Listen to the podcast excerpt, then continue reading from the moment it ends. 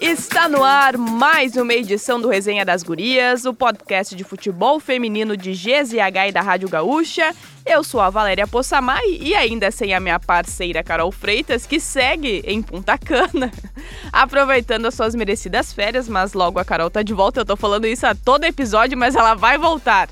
Oremos.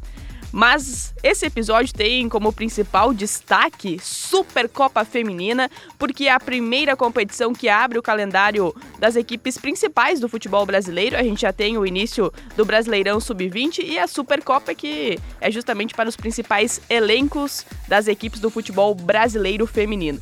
E já de cara nós teremos aqui, especialmente no caso das gurias coloradas, um confronto, uma rivalidade que já se estabeleceu aqui no futebol feminino do Brasil Inter e Corinthians, o primeiro duelo das gurias coloradas, jogando no Beira Rio no próximo domingo, às 10h30 da manhã, inclusive com transmissão do futebol da Gaúcha e também com a cobertura lá em GZH. E para projetar muito este confronto, o Resenha das Gurias tem o prazer de receber mais uma vez Mariana Santos, jornalista do Fute das Minas, nossa parceira aqui também do Resenha das Gurias. Olha, o ano tá começando pro futebol brasileiro, hein, Mari? Seja bem-vinda! Oi, Val e todo mundo que está ouvindo a gente aí para falar de futebol feminino. É, realmente, né, como você já adiantou, tá começando o ano, né? A Supercopa é sempre a primeira competição aí do futebol feminino, faz um esquenta para a temporada, né? Então a gente consegue ver aí quem tá chegando mais forte também, quem se reforçou melhor, ver alguns times, né, do Brasil, não são todos que participam, mas realmente duelos bem interessantes aí é, nessa Supercopa que começa na sexta, né? Sexta a gente já vai ter um jogo aí da Supercopa. É, é importante até contextualizar, né? a Supercopa tem um modelo diferente em relação ao masculino, então, até para passar os jogos aqui na sexta-feira, como a Mari citou, temos Havaí Kinderman e Fluminense lá na ressacada em Santa Catarina, às 8 horas da noite. No sábado, Real Brasília e Cruzeiro, no Distrito Federal. E também no domingo, além de Inter e Corinthians, às 10h30 da manhã no Beira Rio, nós teremos no mesmo horário Flamengo e Ferroviária no Luso Brasileiro. Lembrando que é jogo único em caso de empate empate no tempo normal, teremos pênaltis e até em relação ao chaveamento do Inter, se Inter ou Corinthians passar, vai enfrentar Flamengo ou Ferroviária. Eu vou, Maria, a gente tem, tem muito assunto para falar desses times todos, mas eu vou começar justamente porque nos interessa especialmente aqui no Rio Grande do Sul, que é esse confronto entre Inter e Corinthians. A gente já acompanhou que teve final de Campeonato Brasileiro. No ano passado teve decisão de semifinal na Copa Libertadores Feminina. E agora é um novo encontro na Supercopa Feminina, valendo vaga para semifinais. Como é que tu está projetando esse duelo já, essas duas equipes que se conhecem muito bem, diga-se de passagem? Sim, com certeza, Eu acho que assim, esse é o é, duelo que a gente mais quer ver, né, nessa Supercopa. Eu acho que é o duelo mais esperado, eu acho que é, talvez seja o mais forte também. Flamengo e Ferroviária é, considero também um, um, duelo muito importante, né, para a gente ver a força desses times, mas acho que Internacional e Corinthians é, realmente a torcida tá é, ansiosa para assistir por tudo que você já comentou e que a gente já sabe, né? Inúmeras decisões aí nos últimos anos, o Inter dando muito trabalho é, para o Corinthians, e falo dar trabalho porque o Corinthians saiu vencedor, né? Na maioria dos confrontos contra o Inter. Mas, é, citando a Libertadores, por exemplo, né? Que os dois times fizeram a semifinal, é, foi um jogo que teve um momento ali que é, eu tinha certeza que o Inter levaria, né? Porque o Inter ele consegue abrir o placar, ele tem a chance é, de ampliar, né? Ele teve uma chance com a Belém Aquino e que desperdiçou, então eu via o Inter um pouco mais entrosado, né? Um pouco mais presente na partida. Mas aí a gente sabe que teve a expulsão, que teve empate do Corinthians e o Corinthians acabou levando nos pênaltis, né? Que foi o atual campeão também depois diante do seu rival Palmeiras. Mas realmente Corinthians, é, Internacional e Corinthians, né? Que dessa vez é na casa do Inter, né? No Beira Rio é, vai ser uma disputa interessantíssima.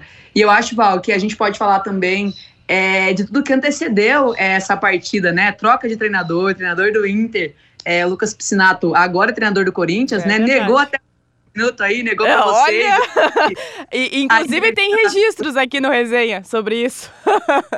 é, pois é, eu até lembro da resposta que ele deu para vocês, né? Antes de ser anunciado que ele estava fo com foco no Inter, que o foco dele seria o internacional, e eu pensei, ih! e, né, enfim, as informações já estavam antecipadas também por vocês aí, é, que ele seria o novo técnico é, do Corinthians, então tem isso também, né? O Inter começa é, uma, uma nova empreitada, né, com o novo treinador, e aí também é, encontra o seu técnico que foi muito bem na Libertadores, né? Eu acho que o Inter, é, como sua primeira participação internacional, foi muito bem na Libertadores do ano passado. Eu acho que aquela disputa de terceiro ali dava para ter levado. É, acho que o Inter depois da semifinal se abateu um pouco, mas realmente é um time muito estruturado que já vem de alguns anos aí é, muito bem né, no campeonato. Acho que entre tantos elementos, Maria, essa questão do Lucas Piscinato, que é, já estou colocando como um dos principais personagens né, dessa partida para o jogo de domingo, porque ele assume né, o Internacional no segundo semestre, faz um belo trabalho na Copa Libertadores, e é aquele momento que ele, ele chegou, teve ali dois, três jogos do Campeonato Gaúcho, o Inter inclusive perde o Clássico Grenal antes da, da Copa Libertadores, antes da estreia, e aí ficou aquela questão de se o Inter estava focado ou se tinha né, se preservado um pouco mais, até porque logo em seguida teria essa competição que foi tão importante. E um Lucas Piscinato que conseguiu trazer resposta. É um Inter que avança na primeira colocação naquele que era considerado o grupo da morte. Muito difícil. É um grupo muito difícil. É, e, e, com goleadas, né? Inclusive sobre o Boca Juniors, que assim, foi um dos resultados que mais impressionou, não só é, pelo placar, mas também pela atuação do time. Avança sobre um Colo-Colo que é extremamente tradicional quando se fala de Copa Libertadores. E aí, claro, no confronto com o Corinthians, é, e até ouvir depois as atletas, né, ficou aquele gostinho de que realmente dava, e aquilo, acho que o resultado nos pênaltis também influenciou um pouco na preparação para a disputa lá do terceiro lugar, que aí é, foi, um, foi uma eliminação que ainda mais é dolorida, né, em relação aos últimos confrontos, porque acho que todo mundo acreditava, e para quem estava acompanhando também, de que daria, né, que o Inter já tinha começado gol marcado pela Priscila, e tem a expulsão da esquerdinha, mas é um Lucas Piscinato que agora... É, e aí conquistou o Campeonato Gaúcho também, né? Que o Inter vinha, havia perdido na última edição. Mas é um Lucas Piscinato que agora também, assim, assumiu o Corinthians, claro que é uma grande oportunidade de trabalho e que terá a missão, né, de conduzir um trabalho que foi tão vencedor pelo técnico Arthur Elias, hoje na seleção brasileira, eu imagino que há também toda essa expectativa, especialmente no centro do país, né, para ver qual será o rendimento do Lucas Piscinato. Ele até comentou algo do tipo, né, em relação, é, logo na sua entrevista coletiva, na, na reapresentação do elenco, porque de certa forma, Mari, tem uma pressão, né, de substituir o Arthur Elias. Ah, isso com certeza, né? Eu acho que o Lucas aceitou esse desafio também pensando nisso, né? É, ele é um cara que trabalhou também com o Arthur Elias no Centro Olímpico, né? Tanto que é, muito se fala que o Arthur Elias, que é, deu o nome dele né, para o Corinthians, para ser o, o, técnico substituto dele para o Corinthians, a gente sabe que o Corinthians sondou alguns nomes, né? A gente teve algumas é, informações também, enfim, de treinadoras para assumir o Corinthians, mas acho que o Lucas Piscinato e essa indicação, né, se houve mesmo do Arthur Elias, foi muito contundente e foi muito bem pensada, né? Acho que a Cris Gambaré viu o trabalho também que ele fez no Internacional. E isso eu acho que tenha pesado também, sabe, Val? É, ele ter feito esse trabalho tão incrível assim no Inter, né, em tão pouco tempo. É, eu falo incrível pela participação mesmo do Internacional na Libertadores. É, eu sempre acompanhava depois, né, que a gente estava cobrindo também é, a Libertadores, os bastidores, né, os vídeos motivacionais, os bastidores, é, aqueles bastidores que saem dos times, né, depois da vitória. E era muito interessante ver como o, o é, Lucas Piscinato tra tratava isso dentro do vestiário e fez com que as meninas acreditassem nisso, né? É, o jogo contra o América de Cali contra o Boca foi realmente assim impressionante, né? Dele falar que o que todo mundo falava que era o grupo da morte, que o Inter tinha derrotado ali os mais fortes, como você bem disse, né? Numa goleada contra o Boca Juniors. Então acho que teve isso também, né? Esse dedo do Lucas é, esse dedo né, de, de Arthur Elias é, indicar o Lucas Piscinato, dele fazer um bom trabalho no Inter e agora chega com essa pressão de substituir o maior vencedor é, um dos maiores da história né, do futebol brasileiro aí, o Arthur Elias, muitos títulos pelo Corinthians, e não só títulos, né? Eu acho que o time conseguindo ter uma mentalidade vencedora e jogando bem, né? É, acho que contra o Inter especificamente, né, já que a gente está falando de duelo contra o Inter e Libertadores, foi um jogo que o Inter foi melhor que o Corinthians, mas eu acho que nos pênaltis essa mentalidade decisiva e, e esse, esse, amadurecimento, né, da equipe do Corinthians na mão do Arthur Elias fez com que elas passassem no, nos pênaltis, né, porque realmente foi, um, foi uma foi batidas ali muito boa de, das duas equipes, né, mas aí a, a Isa Haas, né, perdeu pro, pro Inter e o Corinthians não desperdiçou, então teve isso também, né, de, de ter uma cabeça um pouco mais vencedora, e eu acho que é isso que o que o Lucas quer continuar, né? Trazer também essa mentalidade vencedora e continuar no elenco tão forte como o do Corinthians.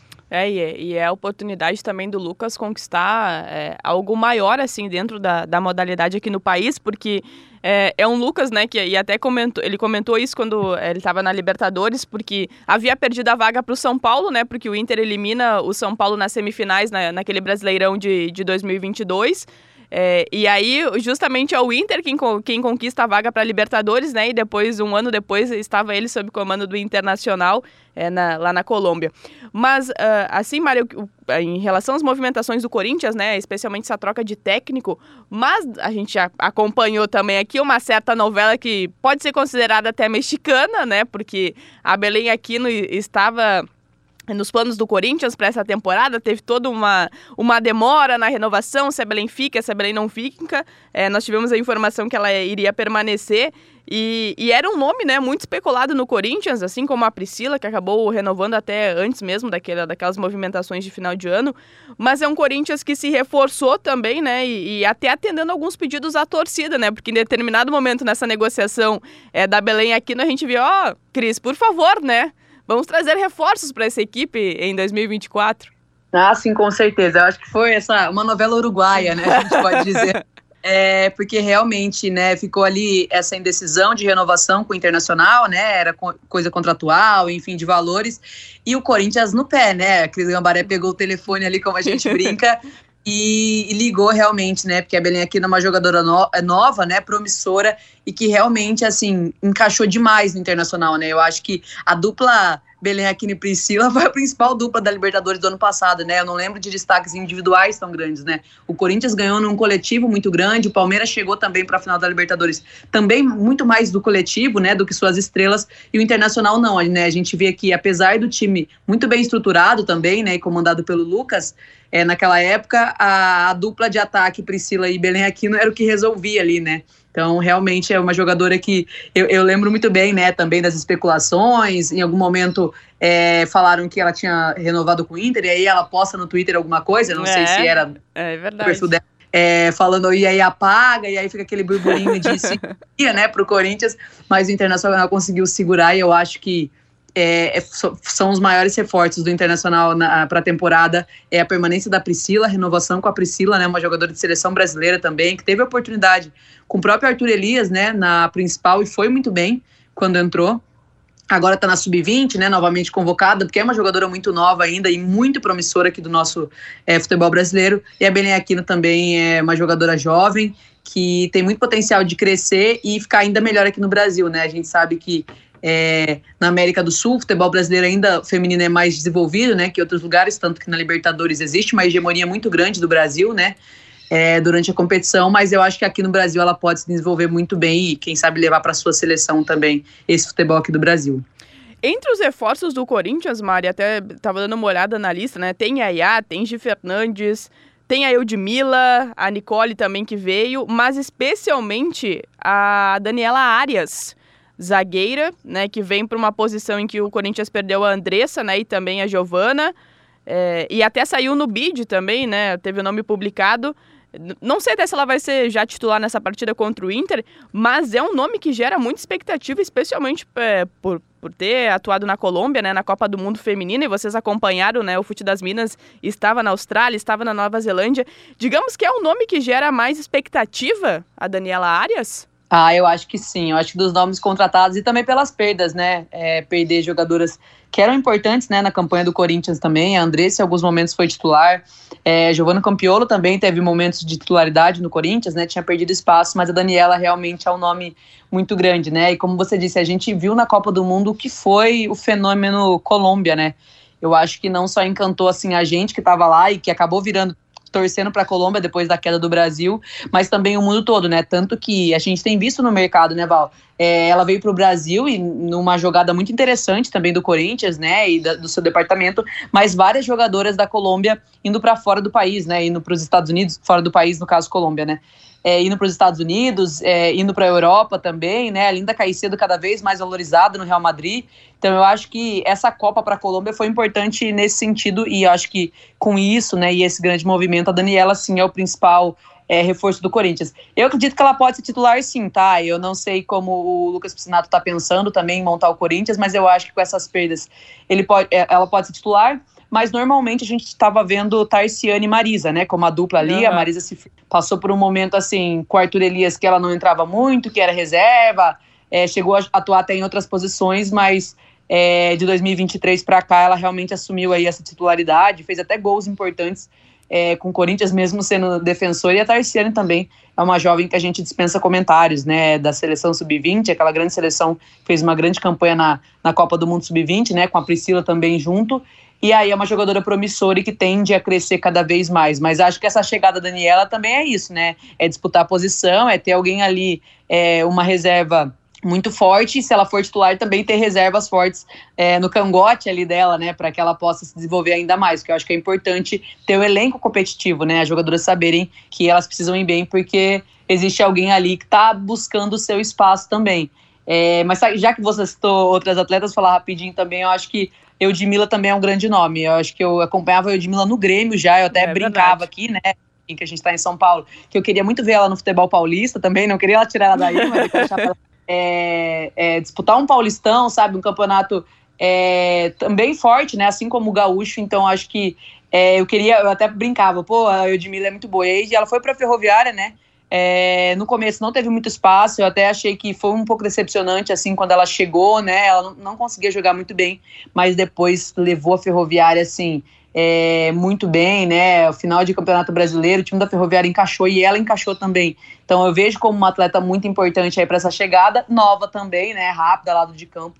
Então estou muito ansiosa também para ver como vai ser é, eu de Mila aí contra contra o Inter, né? Que já era um rival da, dela quando ela atuava pelo Grêmio. É, e é um time. Eu, eu gostei assim, muito também da Gi Fernandes, assim, porque é, é uma, uma, uma jogadora que também está em, em, ascensão, né? Que pode jogar como lateral, pode jogar como meia.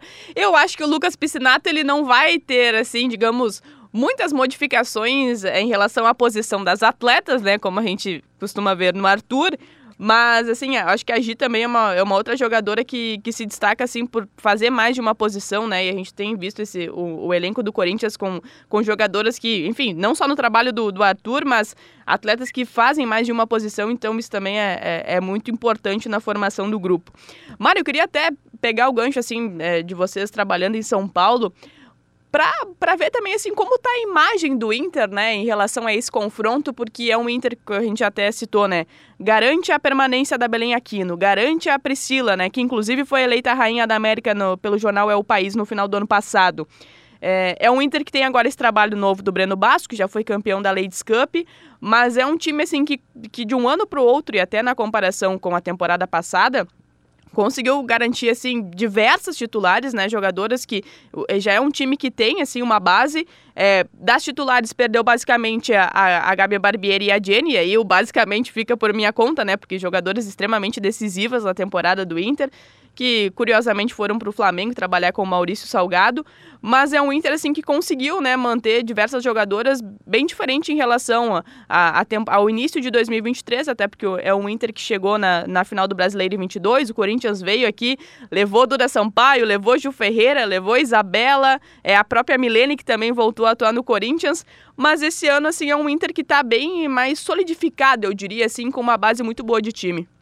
Sim, com certeza. Eu acho que o Inter é entre os, está entre os principais times assim do Brasil no geral, né? Eu acho que o Corinthians, o Inter está à frente, é, o Corinthians larga na frente, né? Como principal time do Brasil há alguns anos, mas o Inter está aí entre segundo e terceiro com certeza, Val. Te falo porque é, além da, das últimas decisões, né? Que o Inter esteve, eu acho que é, tem feito um trabalho muito bom, né, é, como departamento, como futebol feminino, né, a gente sabe que nada é perfeito, mas eu acho que nesse sentido o Inter está à frente do seu rival, né, do Grêmio, em questão de estrutura, em questão de investimento, principalmente nas categorias de base, né, a gente brinca aqui, campeonato de base, é, ou é o Inter ou é o São Paulo que vence, né, é normalmente é porque tem sempre jogadoras muito interessantes na base, e como você falou, né, o Corinthians foi aí, contratou diversas jogadoras, eu acho que mostra o tamanho da vitrine que é o Internacional é, para o Brasil, assim, né? Eu lembro que Jenny também veio para o Corinthians antes, né? Antes dessa, dessa última saída de Duda Sampaio, de Milene, enfim, é, teve a Jenny também que mudou, agora a, a outra Jenny, né, que é de, com D mesmo, que foi para o Flamengo, é. né, como você disse, é, junto com a Barbieri também, que é uma goleira excepcional, assim, muito boa. E, e lembrando que todos esses jogadores que a gente está citando, essas novas, né, a, a Barbieri, a Isa Haas, a, a Priscila, é, a própria Duda Sampaio, todas tiveram passagem por seleções de base, né, enquanto uhum. estavam no internacional. Então isso é muito interessante também. É, as seleções têm se reforçado com essas meninas que saem do internacional, que estão no Corinthians também, mas muito mais é, dando essa força também, né? Acho que o futebol gaúcho tem se mostrado assim, né? A própria, falando um pouco do rival do, do Inter agora do Grêmio, a própria Rafa Leves, né? Uma grande jogadora que jogou também a Copa do Mundo Sub-20. Então, vejo o base e, crescimento de time muito interessante, assim, e eu acho que isso acaba valorizando cada vez mais. E posso te falar, viu? Acho que no sorteio o Corinthians torceu para não pegar o Inter. Eu acho que time dali que dava para pegar, para pelo menos começar do jeito mais fácil, né? Inter para mim tinha que ser semi ou, ou final já diretamente, né? E aí pega uma chave muito difícil, né? Porque depois do Inter, quem passar Corinthians ou Internacional é Flamengo ou Ferroviária, né? Grandes times aí que dá pra gente é, pensar que realmente serão grandes duelos. Mas num resumo assim, sabe, eu falo muito, eu acho que o Internacional é um time que cada vez mais tem crescido, né? E eu acho que a, a a permanência dessas jogadoras é essencial. Eu, eu, cito também, além dessas jogadoras que são mais jovens, a Bruna Benítez, né? Uma capitã que realmente muda o vestiário ali, que é uma jogadora muito interessante e muito importante é, da equipe do Internacional, que você vê a preleção dela, você, é, sei lá, é, deve dar muita vontade, mais ainda vontade de jogar, né? Ela é uma sabe falar muito bem, então muito legal esse, esse elenco do Internacional ter mantido, né, suas principais jogadoras. É, a Capita realmente ela é, ela é diferenciada, né, quando quando é, fala, e, e, aí não é só no discurso, né, mas as entrevistas também da Bruna, é, e foi um nome que quando veio para cá, acho que não agregou só ao internacional, mas também assim, acho que é o futebol gaúcho e, e é realmente muito bom assim ter, ter também essa tua avaliação e até Mari para a gente seguir desse lado da chave, né, já que a gente falou de Inter e Corinthians, lembrando domingo 10 e meia da manhã no estádio Beira Rio.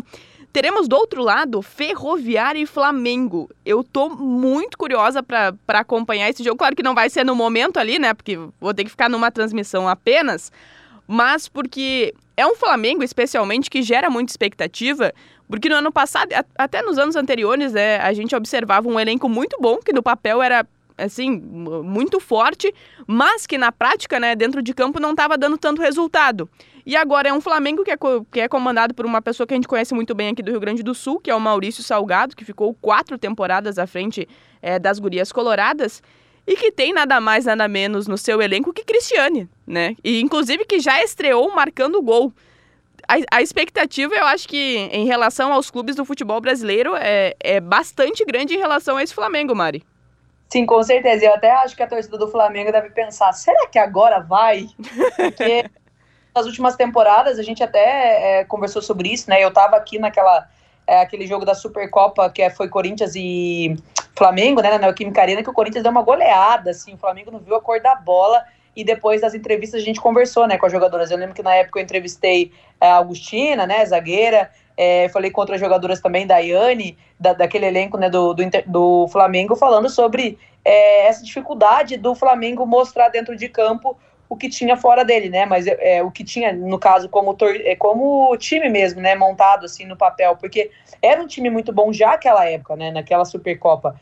É, mas aí o Flamengo não conseguia desenvolver dentro de campo, né? Perdia até Campeonato Carioca. Isso com um elenco, com uma folha salarial bem maior do que os outros times do Rio, que normalmente nem na primeira é, é, divisão estão, não tem como você aceitar uma coisa dessa, né? Então acho que nesses últimos anos ele vem se reforçando, mas talvez em 2024 agora seja realmente o ano do Flamengo, assim, estruturado, com um time que agora contratou Cristiane, né? E essa chegada dela foi muito impressionante, assim, em questão de marketing, em questão de engajamento, em questão de relacionamento com, os próprios, com o próprio futebol masculino, né? Que a é. gente sabe que ainda tem essa dificuldade de acontecer, né? O Gabigol falando dela, é, ela conhecendo o Tite, enfim, ficou emocionada. Eu acho que isso mostra o tamanho da Cristiane também e o tamanho da importância que o Flamengo está dando no futebol feminino. E a gente espera é, que continue, né? Porque tem jogadoras impressionantes. Eu acho que, como você citou, né? O Salgado estando lá, talvez seja esse o diferencial é, pensar que antigamente é, tinha um time, mas talvez não tenha um treinador que conseguiu tirar o melhor desses atletas e que agora talvez Maurício Salgado, que é um treinador muito bom e que levou o Internacional à final né, do Campeonato Brasileiro, então acho que é, pode sim dar certo. Estou muito ansiosa também para ver o Flamengo, talvez nem tanto agora na Supercopa, nesse início é, mais no Campeonato Brasileiro. Assim, eu me pergunto como vai chegar esse Flamengo, se vai chegar para brigar, ou se vai ser como nas últimas temporadas que é, nem classificava, ou ficava em oitavo ali, e aí já caía nas quartas de final. Mas realmente, como você disse, é um, assim, no papel, é um dos principais elencos do Brasil hoje em dia. É, e a gente fala de um, de um time assim, né? A, claro, a gente viu é, Crivellari sendo titular, Cristiane na Copa Rio diante do Fluminense, é, mas é um elenco que também tem Gláucia, tem Fabi Simões, né, que torcedor aqui do Inter também conhece. Craque demais. É, mais a Sorriso, então quer dizer, é um, é um super elenco e, e, e, claro, além da Barbieri e também da Jenny que a gente já citou, Olha, realmente, né? É um, é um senhor elenco para essa temporada. E até falando do adversário do, do Flamengo, né? Da adversária que será a Ferroviária, que tem a continuidade do trabalho, do trabalho da Jéssica de Lima, que eu sou assim, muito fã assim, do, da continuidade é, de, de tudo que a estrutura da ferroviária é, tem apresentado ao Brasil.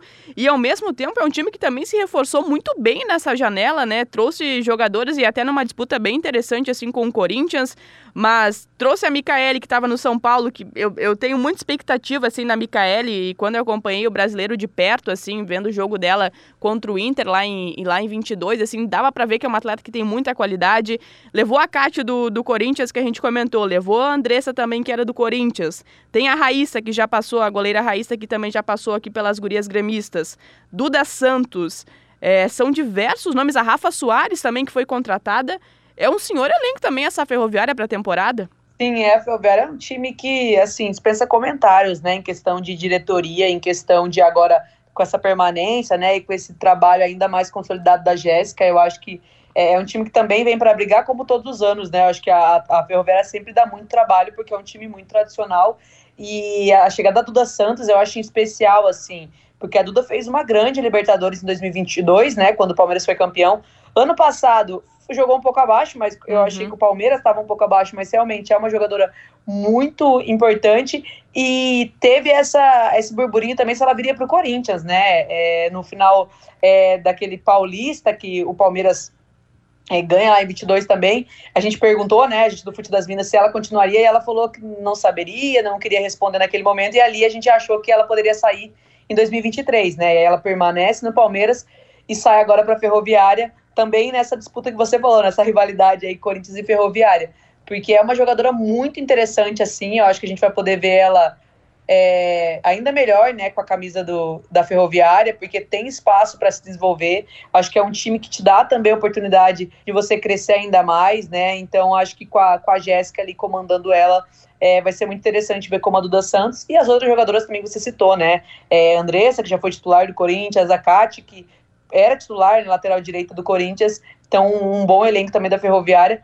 Perdeu a Eudmila, né, que era uma grande é, jogadora, então vai ter que também é, tentar lutar sem, sem Eudmila, mas tem também seu elenco uma carta na manga, que é a grande é, promessa e realidade do nosso futebol, que é a Aline Gomes, né? É. Então, é, além de tudo, tem essa jogadora muito promissora também, foi convocada por Arthur Elias agora para a seleção principal, então espero que cada vez mais ela se desenvolva, né? Porque a Aline Gomes eu acho que é uma torcida geral assim do Brasil para que ela realmente consiga mostrar o seu futebol e ajudar a gente na seleção. Estamos numa safra bem boa, né, de atacantes e que a gente continue assim, né? Porque é a Aline Sim, Gomes, a né? Copa, vamos dizer Priscila, né? Já tá pensado já. Mas até pra gente seguir nos outros confrontos, Mari, é, a gente já começa na sexta-feira, né, 8 da noite, com Havaí Kinderman e Fluminense. É um Havaí Kinderman, né, que, que é um time de, de elite já da, do, do Campeonato Brasileiro Feminino. É um Fluminense que vem de um acesso, né, vai disputar a Série A nesse ano. Foi vice-campeão da Série A2 no ano passado. É um, é um confronto também bem interessante de, de um Havaí que, que já é uma referência, mas que passou por problemas de estrutura, né, em relação ao seu time. Quase teve é, o departamento fechado, mas que se manteve na Série A. É, é, um Fluminense também, né, que agora nessa retomada vai disputar uma Série A de Campeonato Brasileiro também pela primeira vez. É um duelo também para saber um pouco mais dessas equipes, né? Sim, com certeza, né? O Kinderman a gente sabe que todo ano tem essa dificuldade aí, né? Principalmente, é, enfim, depois do falecimento do Salésio Kinderman, né? Que mantinha aí essa estrutura, esse sonho é, vivo, né? É, continua, enfim, né? Esse futebol é, do Havaí Kinderman tão, tão tradicional, né? Que revelou também diversos jogadores, né? Eu lembro da quando foi vice-campeão brasileiro, né? Saiu a Júlia Bianchi, a Duda Santos e a Caldeirão, né? Jogadoras é importantíssimas daquele elenco e que vieram jogar para o futebol de São Paulo, né? Na época, é, as três para o Palmeiras, né? Veio uma barca aí de, de jogadoras para o Palmeiras. Mas realmente é uma equipe é, é, assim, muito conceituada que eu espero ver cada vez mais crescendo, com mais oportunidade. E o Fluminense, como você disse, em ascensão, né? Que bom que o futebol do Rio de Janeiro está cada vez mais investindo, né? A gente não quer ver só o Flamengo investindo e tendo retorno, a gente quer ver todos os times, o Vasco também, o Botafogo também. Então, acho que é muito legal ver essa, essa, essa ascensão né, do Fluminense, ver como vai, vai se comportar também. E uma jogadora muito interessante do Fluminense, que eu também estou ansiosa para ver, é a Carol Firmino, né? Acho que é, ela jogava na base do São Paulo, jogou, era 10 daquela seleção é, sub-17, se eu não me engano. É, na, na Copa do Mundo ela não foi a 10, né? Mas ela jogava com a 10, enfim, no Sul-Americano. É uma jogadora meio campo, que pensa muito o jogo e que foi para o Fluminense, né? Então interessante também é, ver o Fluminense olhando para o mercado e olhando para a base também, chamando essas meninas mais novas que às vezes não têm oportunidade no profissional, né, do seu time, já que jogam nas categorias de base, para integrar esse elenco principal. Então estou muito ansiosa também para ver como a Carol vai conseguir jogar aí nesse time do Fluminense, é uma jogadora que eu acho que é muito promissora também para o nosso futuro, assim, é, principalmente nas seleções de base, ela já mostrou que tem futebol para isso, né? Então estou muito ansiosa para ver também. É, e, o Fluminense que acabou levando também a Mileninha aqui do Inter. E, e olha, é um nome também que eu, que eu coloco assim para saber como que a Mileninha vai ter essa temporada de 24, porque aqui no Inter ela acabou perdendo espaço assim de uma, de uma maneira até que não foi assim explicada. E claro que a concorrência pela posição dela aumentou e aí já tinha opções titulares, mas a Mileninha que ia para a seleção e acabava perdendo espaço quando voltava. É, não teve, né, no, acabou não tendo tantos jogos nem com o Maurício no, no início de, de 23, nem com, com o, o próprio Lucas Piscinato também, na, na, já na finaleira do ano, então Mileninha também trocando, né, diários, assim, para ver se volta, né, e já foi uma jogadora de seleção de base, também tenho expectativa na Mileninha, assim, nessa temporada do Fluminense. E pra gente fechar, Mari, tem esse outro confronto do sábado, que é isolado, às sete da noite, entre Real Brasília e Cruzeiro. O Real Brasília que fez uma campanha, assim, mais de. de, de não, não, meio de tabela, mas um time que também ficou na, na parte de baixo ali da, da tabela de classificação na Série A. E um Cruzeiro, né, que tem nada mais, nada menos que no seu, no seu comando o Jonas Urias, que já foi campeão mineiro. Né? E eu, eu tô na expectativa também para acompanhar esse trabalho do Jonas, né? Nessa primeira temporada, assim, nesse, nesse início, trabalhando no, no Cruzeiro. Sim, eu tô muito ansiosa também, né? Na época da Copa, assim, é, depois que a seleção caiu, a gente até cogitava o Jonas, né, como principal é nome para assumir a seleção, né? Eu acho que, é, claro, tinha o Arthur Elias nessa briga, mas a gente entendia que pela sequência que a CBF estava tendo, né, ela poderia levar o Jonas, né, para a seleção principal, já que na época ele, ele era da seleção sub-20. Aí ele é demitido, né, naquela leva de gente que é demitido, e o Cruzeiro não perde tempo aí, contrata ele, e eu acho que estou muito ansiosa para acompanhar, como você disse, já foi campeão mineiro, é um treinador que sabe é, treinar categoria de base também, então ele olha muito para jogadoras mais novas, isso é importante também. É, o Cruzeiro tem aqui insight, né, como diretora de futebol, e em uma conversa com ela, ela já falou também que a ideia deles é investir a longo prazo, então é ter jogadoras mais novas, jogadoras que mais para frente podem dar retorno financeiro para o time, mas que também pode ficar várias temporadas, né, no elenco, não jogadoras mais velhas assim, mas também fazer essa mescla aí com gente experiente. E já que vai enfrentar o Real Brasília, pode ter uma lei do ex aí, né? A Gabi Soares, que era 10 do Real Brasília, fez aquela grande campanha do Real, do Real Brasília no Campeonato Brasileiro, como você bem citou é, tá no Cruzeiro agora, né? Então o Cruzeiro também se reforçou aí, garantiu a permanência é, da Bianca Brasil, levou a Camila, né, goleira, que era do Santos, tá? Ela tava lesionada, enfim, mas é uma, um grande reforço também. Então é muito interessante pensar como está sendo montado esse elenco do Cruzeiro nas mãos do Jonas, né, que é o grande treinador, e como vai disputar essa primeira competição importante, né, desse ano. Então, eu acho que o Cruzeiro é favorito, né, para essa é, esse partida contra o Real Brasília, mas é interessante saber também depois, né, se passar de fase, quem vai pegar na semi é, aí do outro duelo entre Fluminense, pode ser o Fluminense também, então é interessante da gente. É. é. Então, acho que vai ser muito legal também. Acho que todos os duelos estão interessantíssimos assim da gente acompanhar. Tem time que é mais consolidado, tem duelo, tem duelo que é mais tem mais rivalidade, né? Assim como Inter e Corinthians, mas tem duelo que vai ser muito legal ver como as equipes chegam também, né, para esse início de competição. É, e eu acho que é legal, assim, claro que a questão do sorteio, né? Eu, quando comentou, né? Eu acho que nem o Inter queria pegar, muito longe disso, né? De pegar um Corinthians logo na, na, nesse primeiro jogo. Mas também mostra um pouco, né, Mari, que. É, claro que São Paulo é a principal força, né? Mas Rio de Janeiro já, já começou a chegar, já começou a investir muito mais, né? E aí tem Flamengo, tem Fluminense. É, o próprio futebol de Minas, né? Que vai ter o América também. Isso, o América também que garantiu o acesso. É, o América, o Cruzeiro, o, o, próprio Atlético Mineiro, que teve toda a situação né, em relação à, estruturação do feminino, mas não é apenas São Paulo, né? Mas a gente está vendo outros polos, assim, futebol mineiro, é, futebol de Santa Catarina, do Distrito Federal também ganhando né, novos espaços, assim.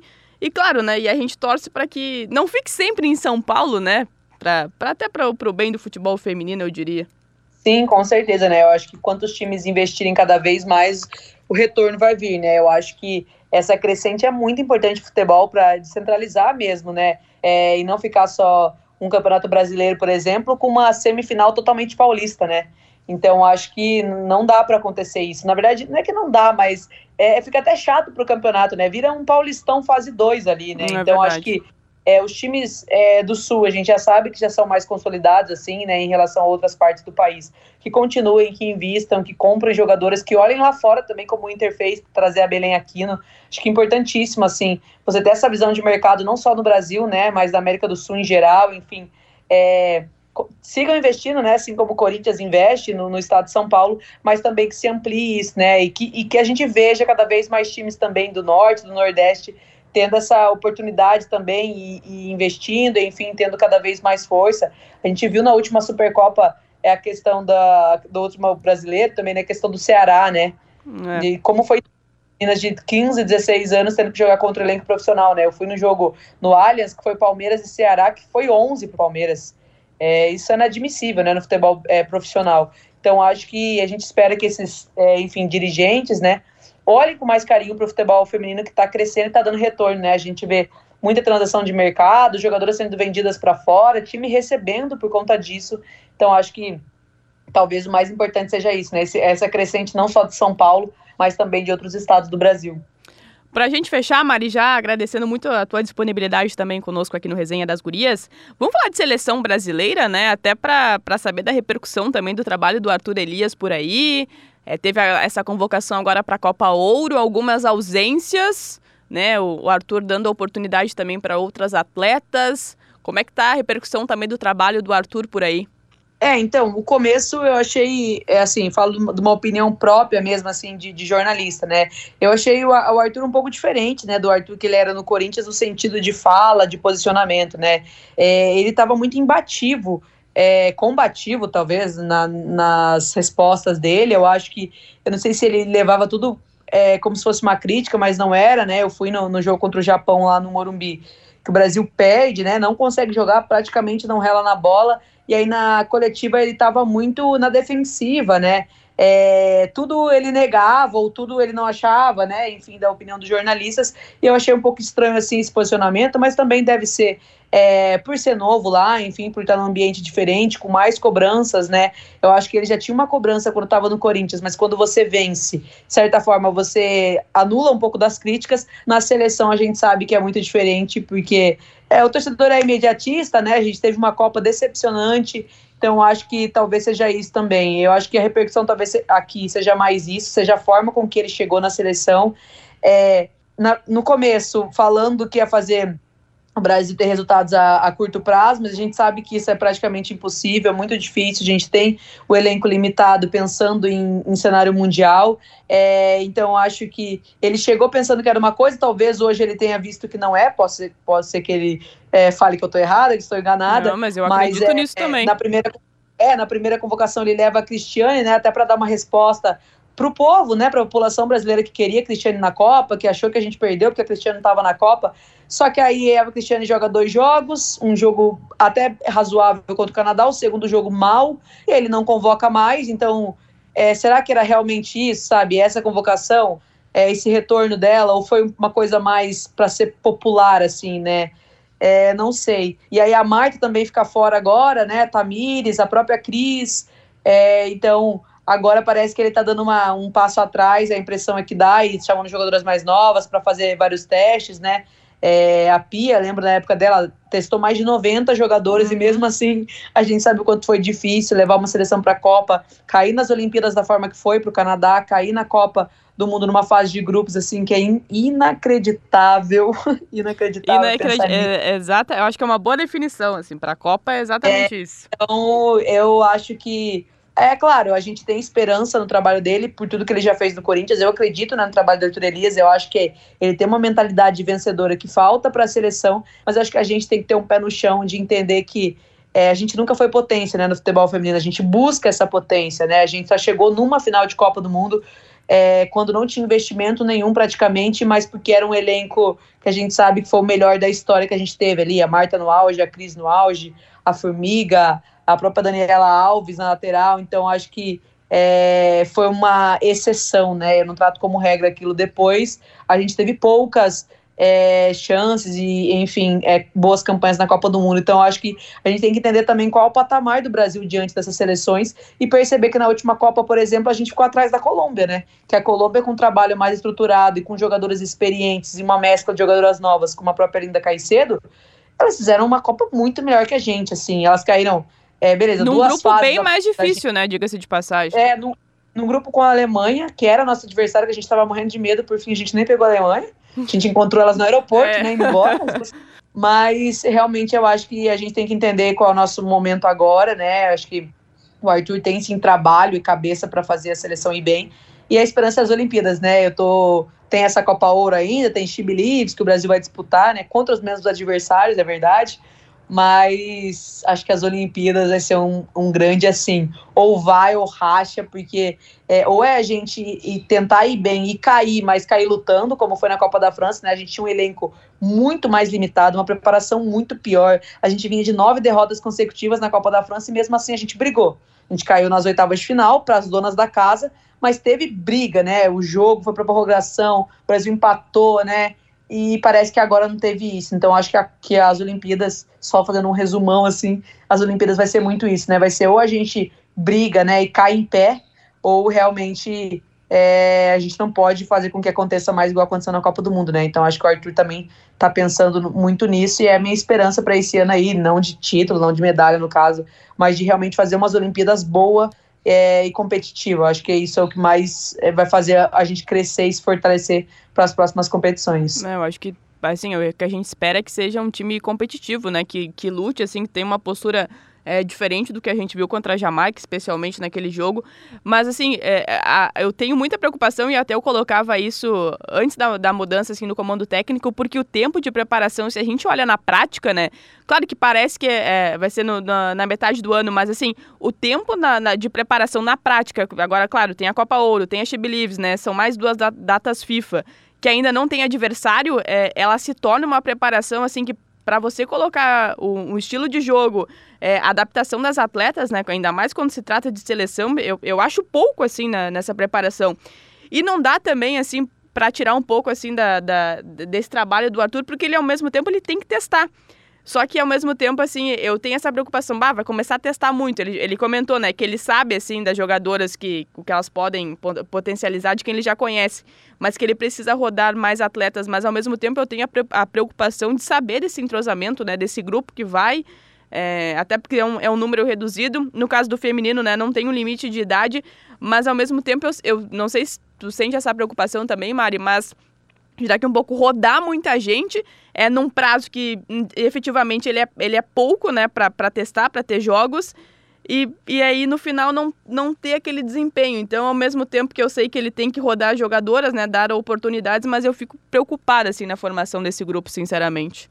Sim, com certeza. Eu acho que isso é o que mais pega, assim, né? É como testar e ver mais jogadoras, né? E dar oportunidade para outras e, e manter uma base forte, consolidada, para que chegue com o time pelo menos pronto. Como você disse, né? São 18 atletas, né? Muito pouco assim. E contando que você leva duas goleiras, são 16 é verdade. É, de linha, né? Então é muito pouco, é um número muito reduzido que não tem como, assim, não tem, não tem brecha para você querer testar lá. Você tem que fazer antes. Tem que ver antes lá, é, é, é as 18, né? As 18 melhores, assim, que você, enfim, passou por você, que você avaliou. E também pensar muito na divisão de de posições, eu penso, né? Você vai levar é, uma lateral a mais, você vai levar duas laterais ou três laterais, e aí uma jogadora que seja ponta, que possa voltar para marcar. Eu acho que tem que pensar muito nisso também, né? Eu acho que a formação desse elenco para as Olimpíadas tem que ser assim, tem que pensar no elenco que tenha jogadoras que possam jogar em várias posições.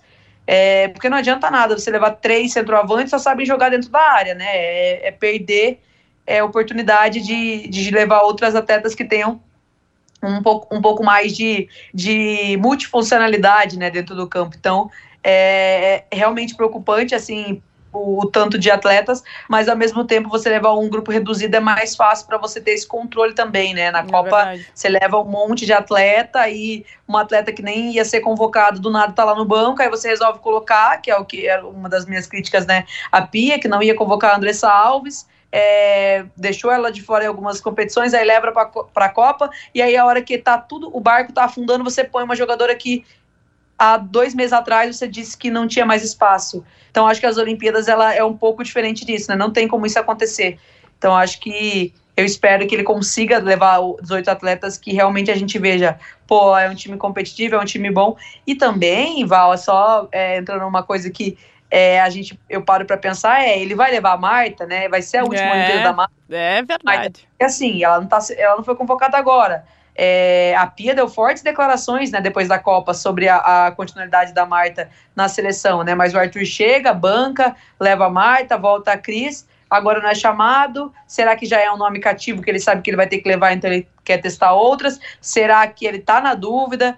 Porque assim, é, ela falou que quer jogar, né? Quer que seja a sua última Olimpíada. Então, Vamos ver também o que vai acontecer, porque a gente sabe que na Copa, infelizmente, a gente não conseguiu fazer com que isso fosse bem. E na, no, no, jogo que a Marta foi titular, que foi contra a Jamaica, foi o nosso pior jogo disparado, assim. A gente não conseguiu jogar, não teve chances.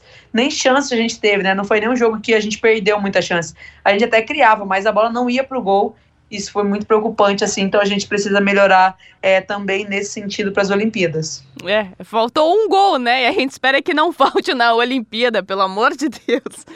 Mas, Mari, para te agradecer muito esse bate-papo, bom, para quem está nos ouvindo, né, é um ano com não só no calendário aqui dos clubes, né, mas um ano extremamente importante para a seleção brasileira, tem muita coisa pela frente. Então, te desejo, Mari, um, um grande ano de 2024, uma grande temporada é, tudo, que dê tudo certo também no teu trabalho, que, muito trabalho também para o Fute das Minas, né, que é, que é uma das principais referências também da cobertura aqui no nosso futebol. E mais uma vez, muito obrigada. E a casa está sempre aberta, ou melhor, né, o microfone ele está sempre aberto, Mari. Bah, eu que agradeço, imagina, podem contar com a gente quando vocês precisarem aí. Sabe que a gente fala muito, né, de futebol feminino. a gente gosta muito disso. é, então é isso, podem me chamar, chamar o Fute das Minas, a gente está total aberto aí, sabe que vocês também são referência pra gente, principalmente em apuração, enfim, a gente sempre tá ligado aí no que tá vindo de novidade, de, de é, jogador, de treinador, então é realmente muito legal essa parceria e nos convidem sempre, estamos abertos aí. Muito obrigada a você pelo papo. Esta, portanto, a Mariana Santos, jornalista do Fute das Minas, e até já deixando o recado, uh, o recado ao torcedor, para você palpitar lá em KTO.com nesse jogo das gurias. Inter e Corinthians neste domingo às 10h30 da manhã no estádio Beira Rio. E a propósito desta partida, o Inter divulgou o serviço de ingressos e com promoções. Vamos a, a elas, então, começando com os sócios. Os sócios de todas as categorias terão acesso liberado à partida sem custos e para isso é necessário realizar o check-in que já está disponível desde a quarta-feira no portal Mundo Colorado. E os sócios que acessarem ao estádio terão direito a um ingresso cortesia, né, um, por, sem um custo adicional. Então, na hora que faz ali o check-in, vão poder adquirir mais um ingresso adicional e o sócio que comparecer ao jogo terá direito a um ingresso cortesia para o jogo do time masculino no dia 14 deste mês, quando o Inter irá receber o Brasil de Pelotas pelo Campeonato Gaúcho. Então, atenção, torcedor associado do Inter. E para o público em geral, as vendas que começam nesta sexta-feira, os ingressos custarão apenas 10 reais. No dia da partida, as bilheterias que ficam também no Gigantinho estarão à disposição para a compra do ingresso do horário das 10, do horário das 8 horas até as 11h30 da manhã.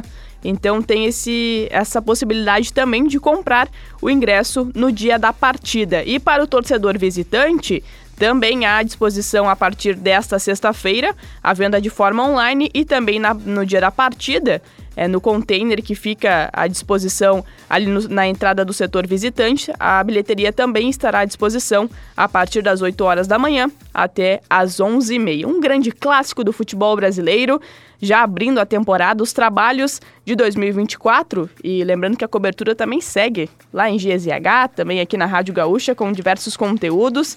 A gente vai ficar ouvindo os personagens também ao longo desta semana.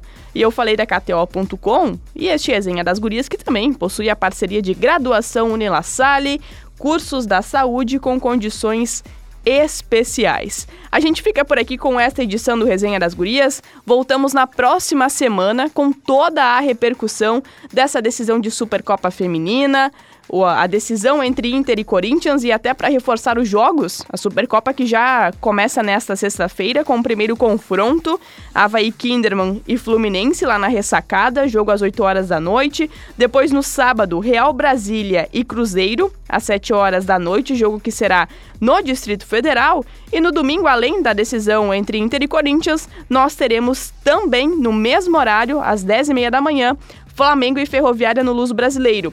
Quem passar deste confronto vai enfrentar justamente a equipe vencedora de Inter e Corinthians. Agradecendo muito a sua companhia, a sua audiência aqui no Resenha das Gurias. Toda quinta-feira tem episódio novo, então se você ainda não ativou o sininho aqui no Spotify, é só ativar o, o sininho que a cada episódio novo você vai receber uma notificação e também o episódio que fica disponível em GZH e no SoundCloud. Na próxima semana nós estamos de volta. Grande abraço!